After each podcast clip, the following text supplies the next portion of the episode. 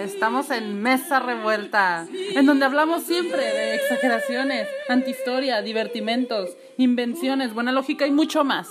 En Mesa Revuelta con Pablo Urbina y sus amigos imaginarios.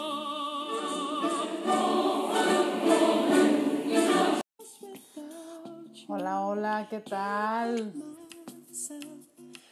Bueno, lo prometido es deuda, así que no comenzamos sin antes presentarme. Mi nombre es Paola Urbina y estaré contándoles un cuento maravilloso, el cuento de Aladino y la lámpara maravillosa.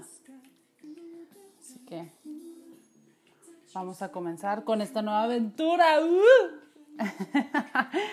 Yo leo por ustedes. Ustedes acuéstense, pónganse cómodos, relájense, prepárense un cafecito, un tecito, yo no sé. Hagan lo que ustedes quieran. Mientras, yo me encargo de la lectura. Historia de Aladino y la lámpara maravillosa. Les había comentado, está dentro del cuento de las mil y una noches.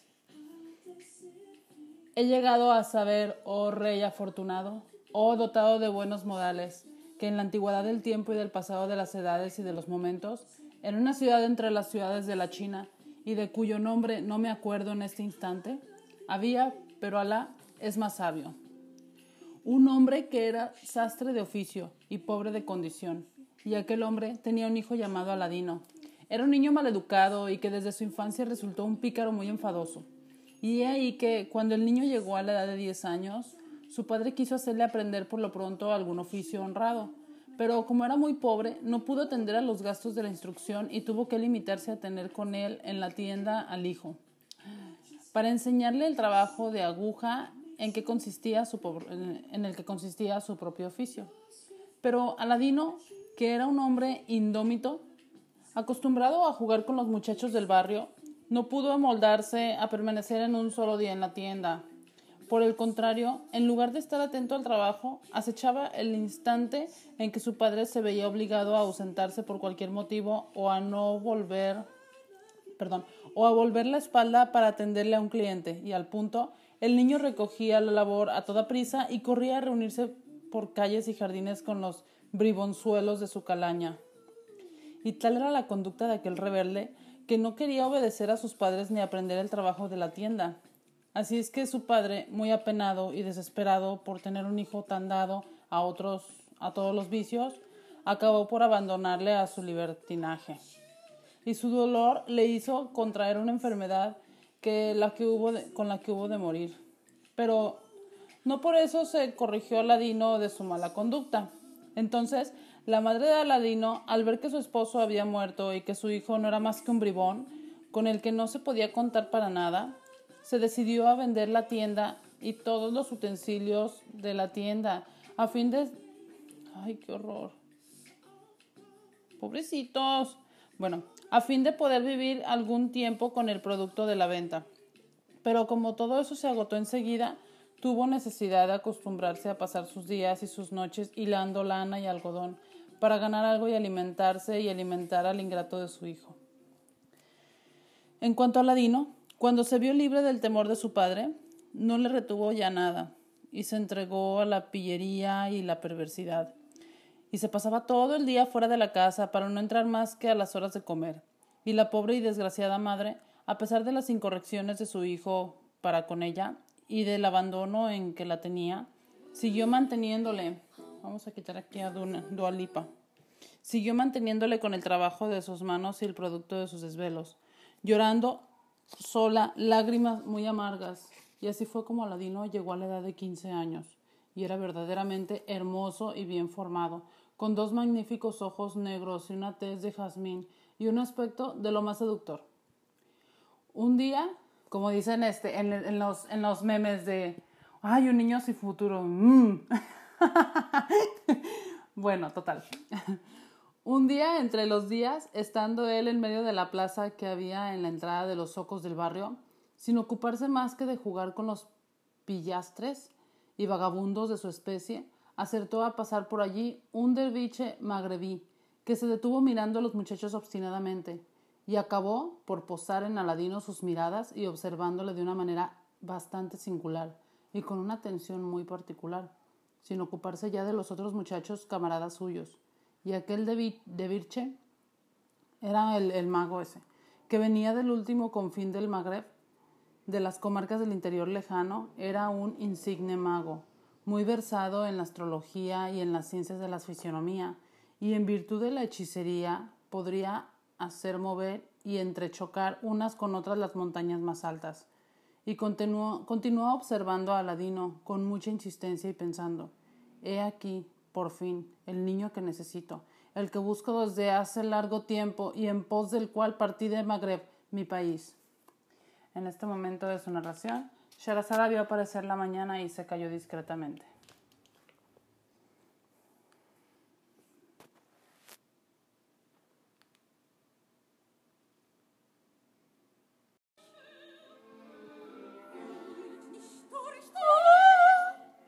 Listos, segunda parte, Aladino, segunda parte. Vamos. He aquí por fin el niño que necesito, el que busco desde hace largo tiempo, y en pos del cual partí del Magreb, mi país. Y se acercó sigilosamente a uno de los muchachos, aunque sin perder de vista a Aladino, le llamó aparte sin hacerse notar, y por él se informó minuciosamente del padre y de la madre de Aladino así como de su nombre y de su condición. Y con aquellas señas se acercó a Ladino sonriendo, consiguió atraerle a una esquina y le dijo Oh, hijo mío, ¿no eres Aladino, el hijo del honrado sastre? Sí, soy Aladino, contestó él. En cuanto a mi padre, hace mucho tiempo que ha muerto. Al oír estas palabras, el derviche magrebí se cogió, se lo colgó al cuello de, se colgó al cuello de Aladino ya, ya me lo imagino, ¿verdad? Se le colgó al cuello y cruzando el piecito así de lado. Y le cogió en brazos y estuvo mucho tiempo besándole las mejillas, rodándole ante él en el límite de la emoción. Y Aladino, extremadamente sorprendido, le preguntó, ¿y qué obedecen tus lágrimas, señor? ¿A qué, ¿Y de qué conocías a mi difunto padre? Y le contesta el magrebí, con una voz muy triste y entrecortada. ¡Ah, hijo mío! ¿Cómo no voy a verte lágrimas de duelo y de dolor si soy tu tío y acabas de revelarme de una manera tan inesperada la muerte de tu difunto padre, mi pobre hermano? Oh, hijo mío, has de saber en efecto que llego a este país después de abandonar mi patria y afrontar los peligros de un largo viaje, únicamente con la halagueña esperanza de volver a ver a tu padre y disfrutar con él la alegría del regreso y de la reunión. Y he aquí, ay, que me cuenta su muerte y se detuvo un instante como sofocado de emoción. Luego añadió, por cierto, oh hijo de mi hermano, que en cuanto te divisé, mi sangre se sintió atraída por tu sangre y me hizo reconocerte enseguida, sin vacilación entre todos tus camaradas. Y aunque cuando yo me, me, me separé de tu padre no habías nacido tú, pues aún no se había casado, no tardé en reconocer en ti sus facciones y su semejanza. Y eso es precisamente lo que me consuela un poco de su pérdida. Ah, qué calamidad cayó sobre mi cabeza.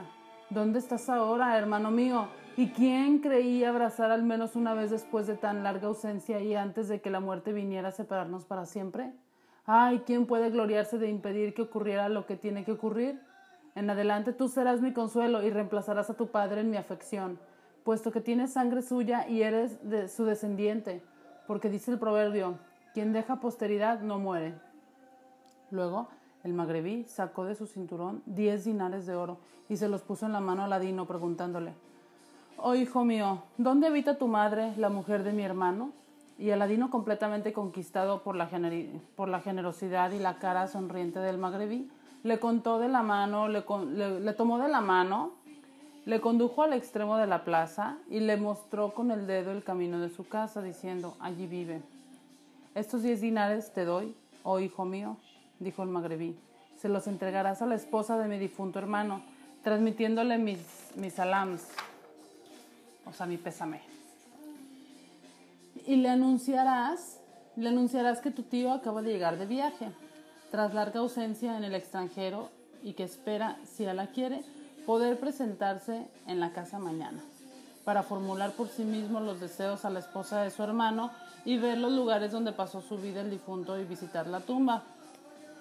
Cuando Aladino oyó estas palabras del magrebí, Quiso inmediatamente complacerle y después de besarle la mano se apresuró a correr con alegría a su casa, a la cual llegó, al contrario de que de costumbre, a una hora que no era la de comer, y exclamó al entrar, Oh, madre mía, vengo a anunciarte que, tras larga ausencia en el extranjero, acaba de llegar de viaje mi tío y te transmite sus salams.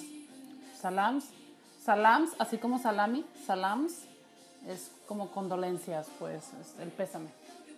Condolencias. Y contestó la madre de Aladino, muy asombrada de aquel lenguaje insólito y de aquella entrada inesperada. Cualquiera diría, hijo mío, que quieres burlarte de tu padre, de tu madre, porque ¿quién es ese tío del que hablas? ¿Y de dónde y desde cuándo tienes un tío que esté vivo todavía? Y dijo Aladino, ay madre mía, como debes saber, puedes decir que no tengo tío ni pariente que esté aún vivo. Si el hombre en cuestión es hermano de mi difunto padre, y la prueba está en que me estrechó contra su pecho y me besó llorando y me encargó que viniera a darte la noticia y ponerte al corriente. Y dijo la madre de Aladino, Sí, hijo mío, ya sé que tenías un tío, pero hace largos años que murió y no supe que desde entonces tuvieras otro tío. Y miró con ojos muy asombrados a su hijo Aladino, que ya se ocupaba de otra cosa, y no le dijo nada más acerca de, de particular en aquel día. Nada más acerca del particular en aquel día. Y Aladino, por su parte, no le habló de la dádiva del magrebí. O sea, todavía le dio las monedas para su mamá y no se las entregó este niño bribón. Al día siguiente, Aladino salió de la casa a primera hora de la mañana y el magrebí que ya andaba buscándole le encontró con el mismo sitio de la víspera, dedicado a divertirse, como de costumbre, con los vagabundos de su edad.